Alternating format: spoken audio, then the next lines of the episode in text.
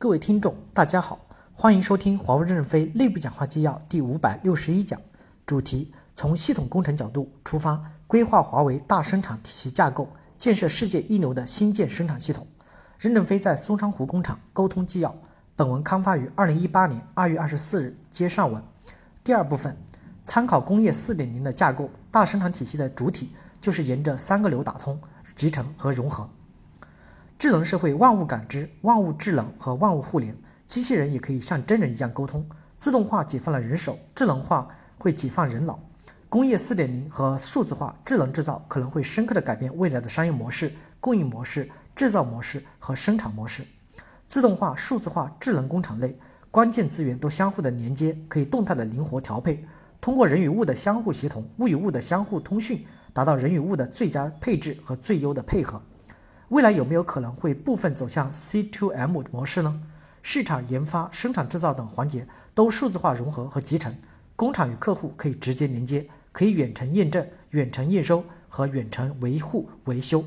比如说，客户通过模拟虚拟环境进入工厂走一圈，就可以直接下单，甚至可以有规则的影响制造过程，满足不同客户的定制化需求，实现设计及制造，所见即所得，制造即服务。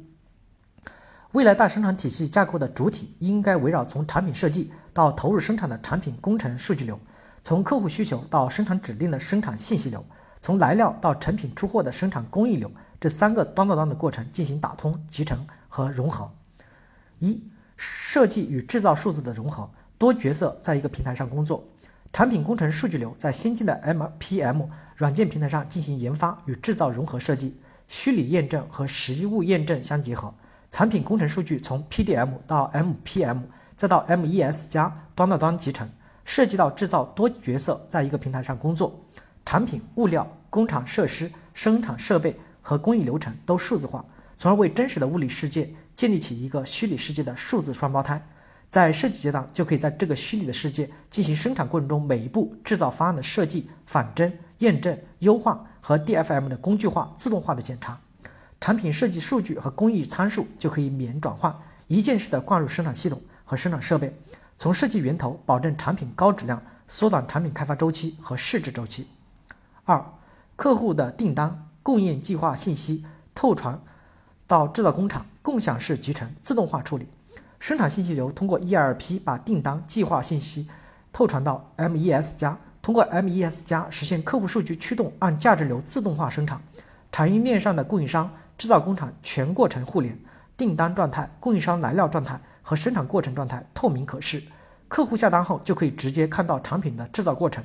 看到他的产品生产到哪儿了，生产完就可以直接送到指定地点。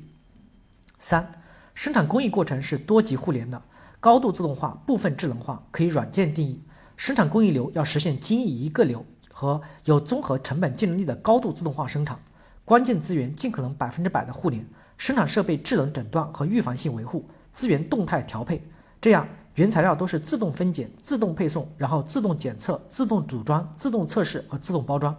一个流自动化不间断的生产。人的工作就是设计机器、管理机器、维护机器，键盘敲一下就可以集中调用机器人，控制机械手工作，保证机器生产都是六西格玛的高质量水平，甚至零缺陷。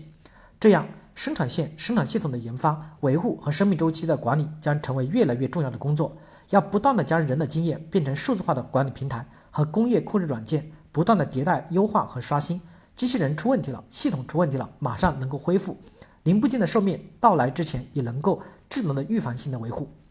中国五千年，农民生产、手工生产是这三条主线，今天走向机器自动化生产也是这三条主线，管理也没有本质上的变化。三条线中间加一朵云，把所有东西都连接起来，就改变了我们现在的生产方式，就是智能制造了。智能制造还是要坚持继承和发展，迭代推行，边规划边实施，要优先保证高质量，也不能片面的追求全自动无人化。人在未来智能制造系统中还是会起到核心和决策作用，但工厂人员结构将会改变，都是工匠科学家和工匠专家。感谢大家的收听，敬请期待下讲内容。